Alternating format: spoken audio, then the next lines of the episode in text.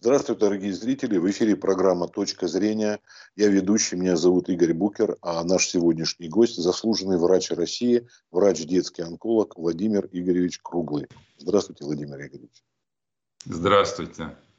Обратиться к вам а, нас вот а, побудило вот такое сообщение, что по данным Международного агентства изучения онкологических заболеваний, каждый пятый человек в мире в течение жизни заболевает раком. Пациенты с онкологией трудно поддаются лечению, поскольку рак развивается в самых разных формах, что затрудняет правильный выбор лечения.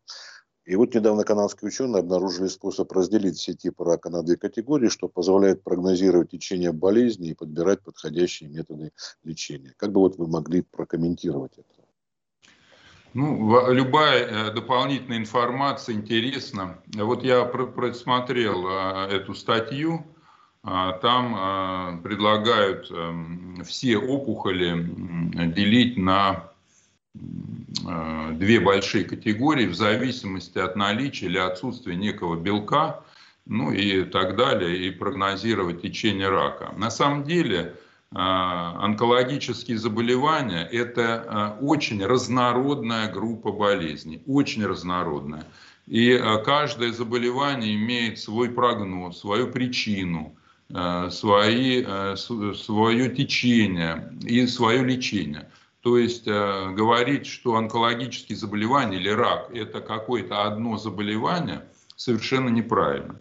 Традиционно есть даже э, два понятия рака. Рак в узком смысле, это э, в гистологическом, это э, опухоли, которые исходят из эпителиальной ткани и рак в широком понимании, то есть вообще онкологическое заболевание, то есть опухоль, которая имеет э, э, свойства инфильтративного роста и которая э, дает метастазы, ну такое общее определение рака. Поэтому, резюмируя, можно сказать, что насколько это будет полезным для пациентов, для врачей, пока трудно сказать. Но возможно, это будет иметь какие-то прикладное какое-то значение, какие-то результаты, и тогда мы увидим, что действительно, может быть, какие-то формы рака будут лучше лечиться. Владимир Ильич, вот вы сказали про опухоль эпителия, это то, что меланома, рак кожи или неправильно? Нет, вот еще раз, э, мне кажется, что это интересно всем людям, хотя это, конечно, давно известно, есть рак в широком понимании слова. Это а, опухоли, э, еще раз повторюсь, которые инфильтрируют другие ткани, проникают при своем росте и дают отдаленные метастазы. А есть рак в узком понимании этого слова, это опухоли, которые исходят из эпителиальной ткани. Ну, самые характерные такие опухоли – это рак желудка, скажем, рак легкого. А, кстати говоря, вот я занимался детской онкологией, и в детской онкологии вот такого рака из эпителиальной ткани очень мало. Он встречается достаточно редко или очень редко. А все опухоли, которые встречаются в детском возрасте, они в основном не, не относятся к ракам в узком смысле. Это больше э, характерно для детей саркомы, э, скажем, опухоли из мезенхимальной ткани. И э, отсюда совершенно другой э, исход, другой результат лечения. Эти опухоли э, намного, просто на порядок лучше поддаются э, лечению, химиотерапевтическому лечению. Поэтому исходы, например, в детской онкологии совершенно несравнимы с исходами лечения онкологических заболеваний у взрослых людей. Ну, скажем, там, я не знаю, одно из самых таких распространенных заболеваний – это лейкоз, острый лимфобластный лейкоз, вылечивается более чем в 95% случаев. То есть уникальные такие результаты сейчас достигнуты. Или, например, лимфома Ходжкина – к 100% а, приближается результат лечения. А вот опухоли из эпителиальной ткани, раки, в узком смысле этого слова, как я уже говорил, там совершенно другой результат лечения. Они хуже, существенно хуже поддаются химиотерапии, отсюда и хуже результат лечения. Там больше показано хирургическое лечение и так далее. То есть, э, конечно, вот э, все вот эти детали, опухоли, ее характеристики, они, конечно, крайне-крайне важны для того, чтобы подобрать правильное лечение и так далее. Сейчас очень важна генетика опухоли, какая, какая ее структура. Э, очень, вот если говорить про наличие или отсутствие того или иного белка, это очень важно, например, при э, таком э, достаточно распространенном заболевании у детей, как нейробластома. Там в зависимости или от, э, или от наличия или от отсутствия такого белка, как НМИК, тоже очень сильно зависит прогноз. То есть, ну, вот эти вот детали, они, конечно, для специалистов, для онкологов, для ученых крайне важны. То есть вы считаете, это не просто какая-то сенсационная вещь, что вот это нам облегчит, а это действительно может иметь практическое значение да, в ближайшем я, я думаю, что это возможно. Конечно, сейчас вот, э, прочитав эту статью, трудно сказать, какое это имеет, ну, будет иметь последствия, но, еще раз скажу, любая дополнительная информация, она очень важна. Дело еще, видите, в чем? Мы когда беседуем, сейчас вот очень распространенная тема, это, естественно, COVID-19, и мы, когда беседовали с иммунологами, вирусологами, они говорили, что столько много появляется такой, как теперь принято говорить, фейковой информации на этот счет, что если мы будем даже каждый случай рассматривать коротко, то это займет у нас не полчаса беседы, а вообще можно месяц проговорить, на только опровержение всех этих домыслов, всех этой информации, которую распространяют, говорят, не только, говорят, ваши коллеги, но и коллеги за рубежом и так далее.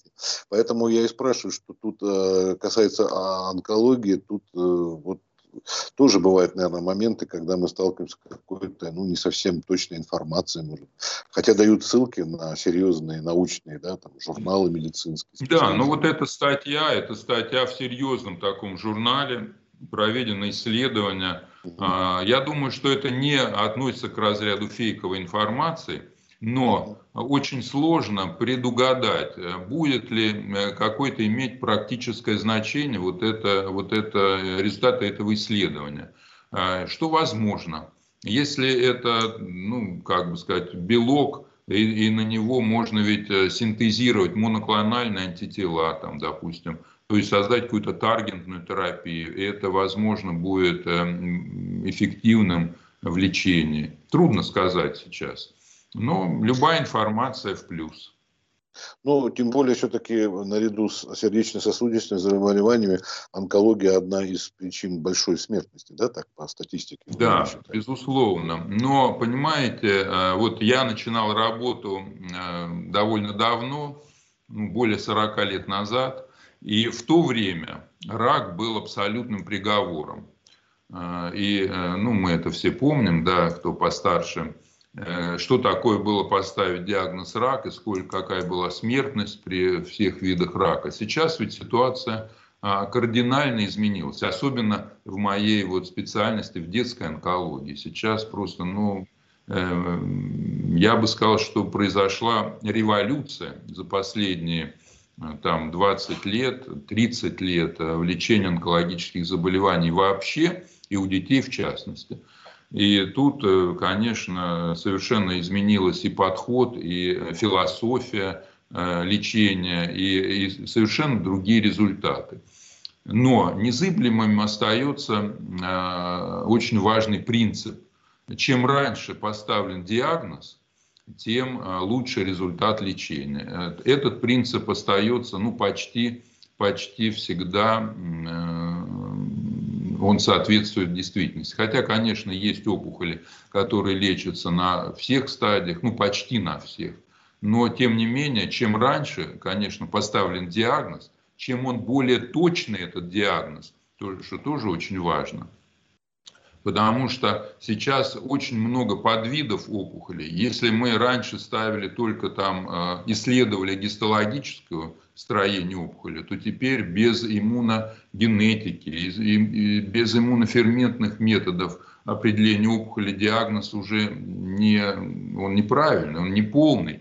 И, соответственно, конечно, и лечение совершенно другое сейчас. Сейчас широко используется в лечении э, таргентная, так называемая терапия с помощью моноклональных антител, которые именно э, действуют на э, непосредственно клетки опухоли, не разрушая другие все структуры, с минимальными побочными действиями, с, минимальными, с минимальным токсическим действием на организм. Ну, все мы помним, да, и привыкли, что химиотерапия – это тяжелейшее лечение, которое пациенты переносят очень плохо и требуется специальное дополнительное лечение уже против побочных действий химиотерапии. Сейчас, конечно, при многих очень опухолях ситуация меняется, и пациенты уже лечение переносят совершенно по-другому, более комфортно. Но, тем не менее, конечно, сказать, что мы уже, так сказать, победили онкологические заболевания, нельзя, безусловно. Мы продвинулись, очень сильно продвинулись,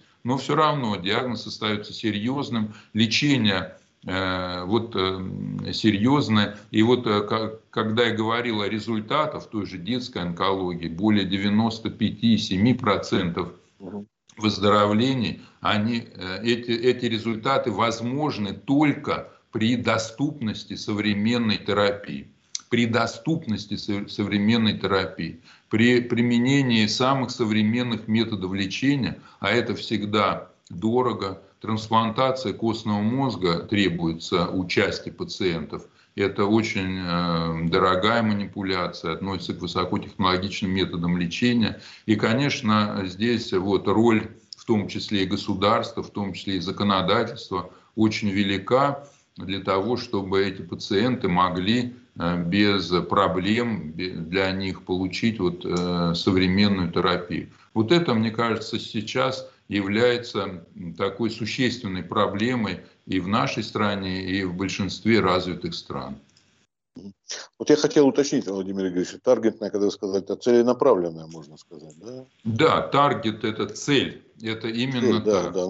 Вырабатываются вот, а... моноклональные антитела против различных видов опухоли, и они действуют непосредственно на клетки этой опухоли.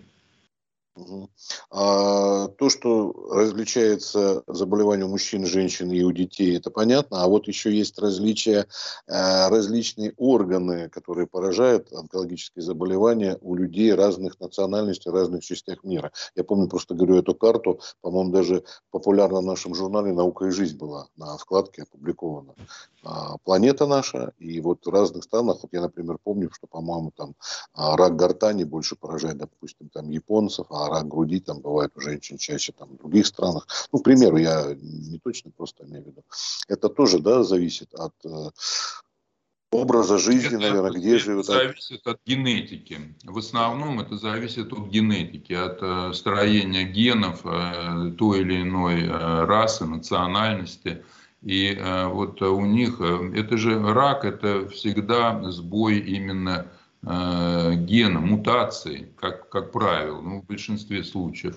Э, и э, если такие мутации присущи тем или иным национальностям, расам даже скорее, то у них может быть более, более часто встречаются какие-то виды опухоли. Или зависит, например, и от климата. Вот, например, в Австралии, в жарких странах, там больше распространена меланома. Ну, понятно почему, потому что ну, больше да. пребывает Это рак кожи, да.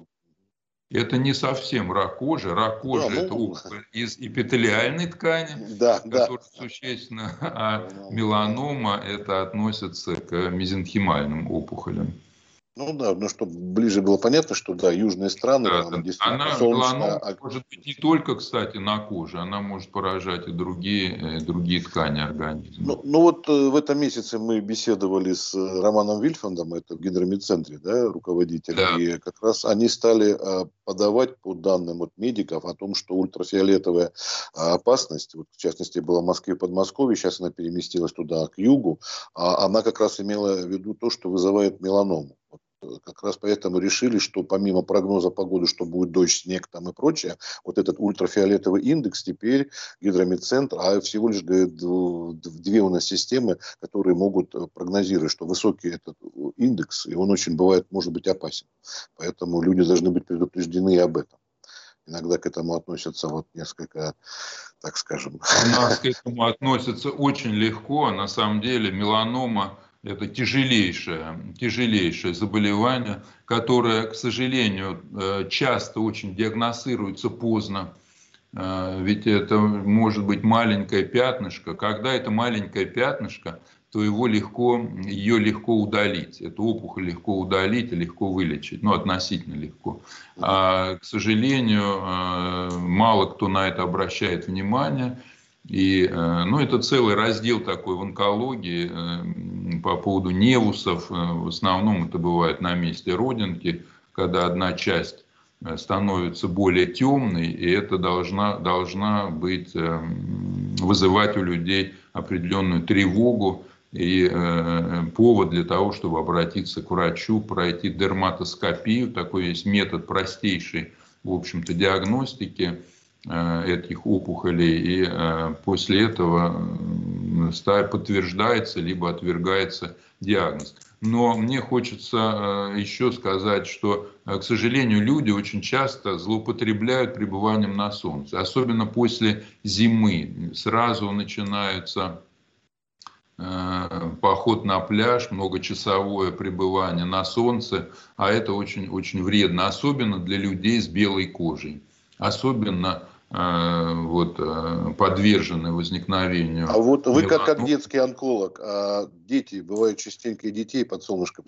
причем маленьких, грудничков, малышей? Ну, знаете, к счастью, у детей э, меланома бывает крайне редко, крайне редко, но тем не менее тем не менее, в моей практике такие случаи были, хотя, еще раз повторюсь, крайне редкое заболевание для детей. Это все-таки характерно для э, людей э, среднего и старшего возраста. Но сейчас все опухоли, в общем-то, молодеют.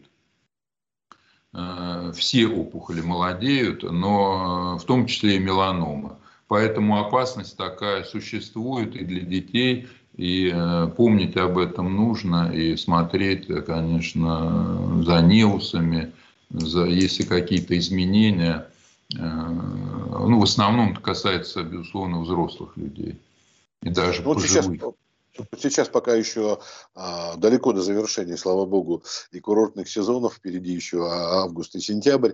А, что бы вот вы посоветовали как раз вот те, которые с детьми приезжают, особенно из северных районов, где нехватка витамина D, и люди хотят этого солнца как можно больше набраться, аккумулировать себе. Все-таки все равно быть поосторожнее, да? А, обязательно. Нужно.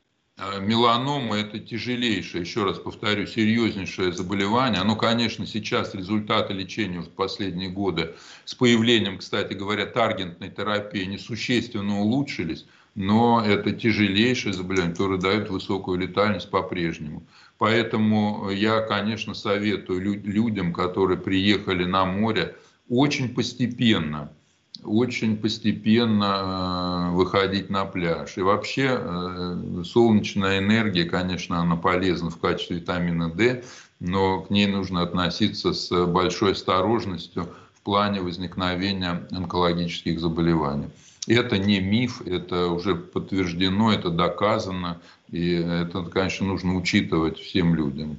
Вообще на пляже нужно пребывать в одежде лучше, или в тени, под зонтиком, загорать лучше в тени без э, прямых солнечных лучей. Ну, бывает так, что пока дойдешь до пляжа, уже получишь свою дозу ультрафиолета, особенно если она повышена. Так как вот говорят, для выработки витамина D на целый год. Когда да, говорят, поэтому... что э, соль, соль содержится помимо того, что вы как этот белый яд, когда сыпете, она содержит и так продукты. А так и тут. Солнца достаточно, пока дойдешь до пляжа. А не нужно там развлечься и да. ловить. Это вот. надо учитывать. В том числе и детям, конечно.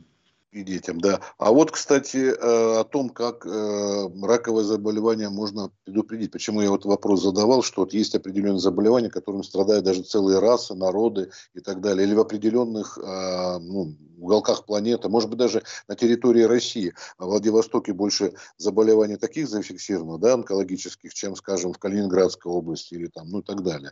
Вот. На это как-то обращать внимание, наверное, очень сложно все вот эти пересчитать, да, или лучше обратить Нет, внимание на свою генетику? Существуют а, всем известные, э, в общем-то, в медицине э, врачам, специалистам известные э, факторы, канцерогенные факторы, которые приводят к развитию онкологических заболеваний.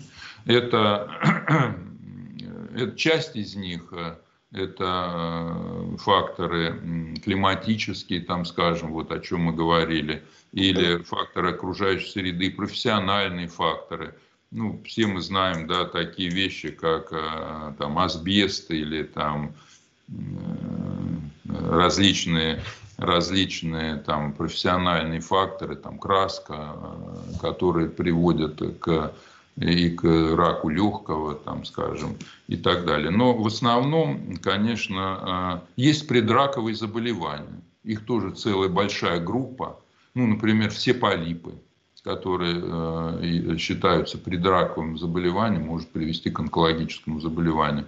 По всему желудочно-кишечному тракту. Это не только желудок, но это и прямая, толстая кишка. Врачам, специалистам это все известно, и поэтому э, вот э, если говорить о предупреждении сложно, то вот говорить о ранней диагностике – Конечно, здесь э, возможностей существенно больше. И, э, собственно говоря, на это направлено целое направление в медицине, которое называется диспансеризация, профилактические осмотры. Они, э, чем старше человек становится, тем они становятся все более актуальными для, для человека, ежегодно или даже два раза в год необходимо проходить э, необходимое обследование. Они всем, в общем-то, известны. У нас всего лишь 4 рака э, диагностируются на диспансеризации, наружной локализации, так называемой. Ну, сейчас это можно долго об этом говорить, ну но тем не менее Э, тем не менее, конечно, каждый человек, которому исполнилось там 40-45 лет, особенно если у него имеется в анамнезе, то есть его близкие родственники, предки, допустим, или братья или сестры имеют онкологические заболевания, конечно, для них очень важно, критично важно проходить, э, проходить вот исследования. Очень важно это для женщин. Один из самых распространенных видов рака, это рак молочной железы, который, в общем-то, достаточно легко диагностируется на ранних стадиях, но это нужно делать. Рак предстательной железы у мужчин зато существует, который тоже, в общем-то, э, возможен к диагностике, достаточно простой, но это нужно, на это нужно обращать внимание. Рак толстой кишки – один из самых частых раков, э, рак желудка, рак легкого. Все эти опухоли, они, э, в общем-то, возможны к ранней диагностике, но для этого человек должен сам понимать, что это нужно делать. Вот мне кажется, что здесь, так же как при сердечно-сосудистых заболеваниях, кстати, очень важным является Э, настрой самого человека э, к тому, чтобы, э, чтобы обследоваться, чтобы быть заинтересованным в том, чтобы пройти обследование и понять, есть там опухоль какая-то или ее нет. Потому что все это потому, что многие онкологические заболевания, практически все, ну почти все, они протекают длительно а, или совсем бессимптомно, или с минимальной симптоматикой. И поэтому только активное такое выявление на ранних стадиях рака возможно. А когда он диагностируется уже в поздней стадии, там уже часто сделать просто ничего нельзя. При применении самых современных методов. Медицина, конечно, может многое, но далеко не все.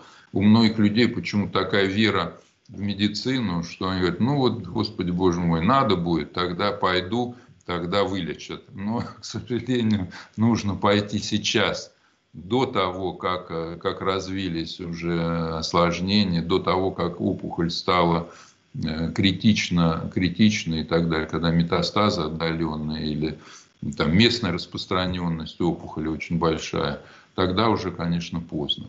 Хотя это не всегда. А вот, Владимир Ильич, да. Э, уже, да, заканчивая, потому что по времени, мы, а хотел спросить, раз вы так давно этим начинали заниматься, и вот э, тот знаменитый случай, когда взрыв произошел на Чернобыль, КС, вот он что-то дал, показал по количеству раковых онкологических заболеваний. Вам известна эта информация? Безусловно. Мы, э, наш, я живу в Орловской области, и наша область частично была э, под э, вот, радиоактивным облаком. Есть целая программа обследования. У нас с, буквально там с начала 90-х годов проведено огромное количество исследований, работ, в том числе я принимал участие активное в осмотре детей. Наши ведущие онкологи тогда к нам приезжали, э, детские онкологи, исследовали детей. В основном это интересовал нас, э, это был орган мишень, это щитовидная железа. И был подъем э, некоторой рака щитовидной железы. Но вы знаете, у детей это вообще чрезвычайно редкое заболевание, рак щитовидной железы, чрезвычайно редкое. Мне ни один даже онколог вот в районах может не встретиться с ним э, ну, ни разу за всю свою жизнь. При том, что у взрослых, конечно, это достаточно частая патология. Кстати, она очень хорошо лечится. Вот. А у детей тоже хорошо лечится, но чрезвычайно редко. И после вот Чернобыльской аварии у нас в нашем регионе был подъем заболеваемости. Э, я помню хорошо, это был 91 92 год, 93 Потом было какое-то плато, это было по 3-4 случая в год. Для нашего маленького региона это очень много.